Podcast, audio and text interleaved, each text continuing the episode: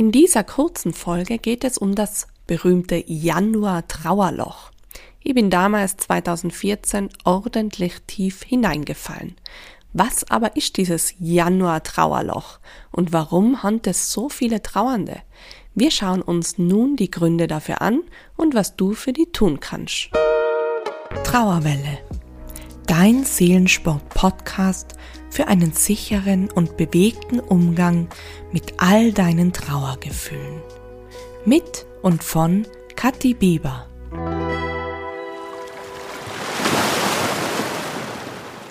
Im Januar 2014, nachdem meine Schwester einige Monate verstorben war, habe ich den allerschlimmsten Trauerzusammenbruch gehabt.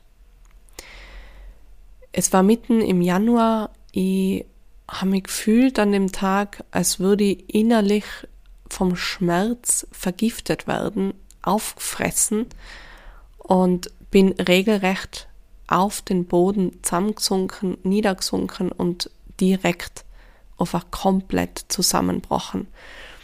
Und es war ein Moment, wo ich echt nicht, ja, gewusst habe, ob ich überhaupt weitermachen soll oder ob ich jetzt aufgeben soll.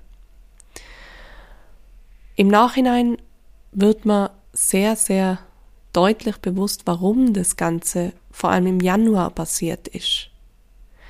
Und ich habe es in den letzten Jahren noch immer wieder festgestellt, gerade in unserem Online-Kurs Winterkraft, dass im Januar oft diese Trauerlöcher da sind, diese Zusammenbrüche, diese Leere. Und heute in dieser Folge möchte ich euch jetzt einige Gründe dafür nennen, wenn das vielleicht bei dir gerade so der Fall ist. Als ersten Grund dafür ist auf jeden Fall zu nennen, Weihnachten und die Feiertage sind vorbei. Und damit ist ebenfalls vorbei teilweise auch dieses abgelenkt sein, damit beschäftigt sein, etwas hoch, ja, worüber man sich die ganze Zeit Sorgen machen muss, Angst hat davor, eben genau vor diesen Feiertagen, vor Weihnachten, und wenn das alles dann vorbei ist, das, was zurückbleibt, ist oft diese Leere. So ein leeres Gefühl. Man hat nichts mehr, wo man jetzt drauf hin Angst, Sorgen sich vorbereiten soll. Also wirklich einen konkreten Tag vielleicht, wenn gerade nicht ein Todestag oder Geburtstag auch noch im Januar stattfindet. Und da bleibt eben oft diese Leere zurück. Oh, so diese, oh, dieses Erschöpftsein, weil man eben so viel durchstehen hat müssen, weil man eben durch diese ganze Adventszeit und so weiter da immer sich zusammenreißen hat müssen, ja, da, da kommt dann auch oft so eine Erschöpfungswelle daher und so eine tiefe Müdigkeit. Also einer der Gründe auf jeden Fall, weil das Ganze vorbei ist. Was damit ebenfalls in Zusammenhang steht, ist, dass es vorher, also in der Adventszeit und über die Feiertage hindurch, oft viel mehr an Angeboten für Trauernde gibt, aber auch aus dem näheren Umfeld viel mehr Unterstützung da ist. Es wird viel öfter nachgefragt, wie es umgeht.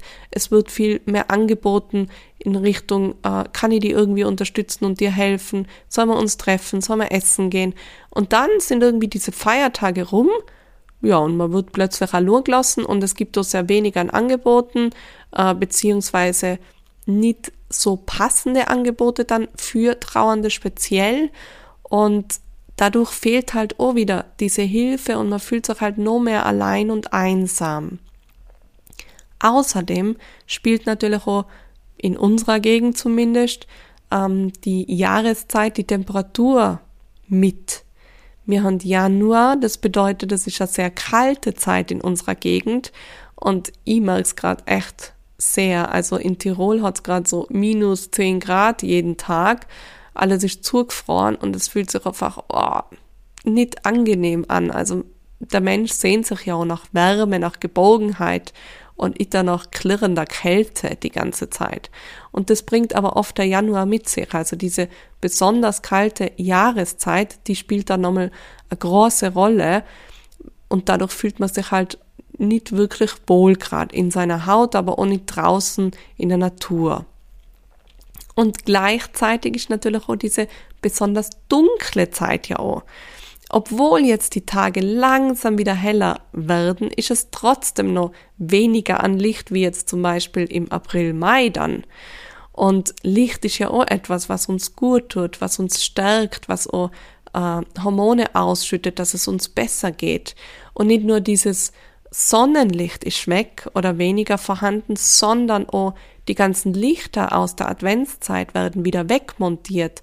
Dadurch ist es ja auch wieder weniger hell, weil gerade diese Kerzenlichter und, und die Lichter, die man halt so kennt durch die Märkte, die bringen das Ganze schon in ein schönes Strahlen und in so einem Glanz. Und das fällt natürlich auch weg. Obwohl es natürlich auch für viele Erleichterung ist, weil eben gerade diese Adventszeit besonders schwer ist und gleichzeitig fehlt aber trotzdem dieses Licht vor allem dem Körper. Dadurch, ja, gibt es einfach so einen tristen, so ein tristes Bild, Erscheinungsbild. Und bei vielen ist vielleicht auch das neue Jahr ohne den geliebten Menschen. Also wirklich, dass da so eine erste Zahl steht, ohne dass der geliebte Mensch in diesem Jahr Teil ist, vor allem physisch natürlich. Und das war bei mir auch der Fall. Also 2014 im Januar war es wirklich so, mir ist es so knallhart bewusst worden, dass das ein Jahr wird ohne meine Schwester, ohne dass sie mit ihr eine Erinnerung in diesem Jahr ja, erschaffen kann. Und das hat mich fertig gemacht. Und all diese anderen Gründe, die haben da auch mit eingespielt. Und es ist dann eben auch die Frage, was du jetzt tun kannst, wenn der Januar für die gerade so viel Leere mit sich bringt, so viele Trauerlöcher, ja, so viele emotionale, einsame Momente, was kannst du dann tun?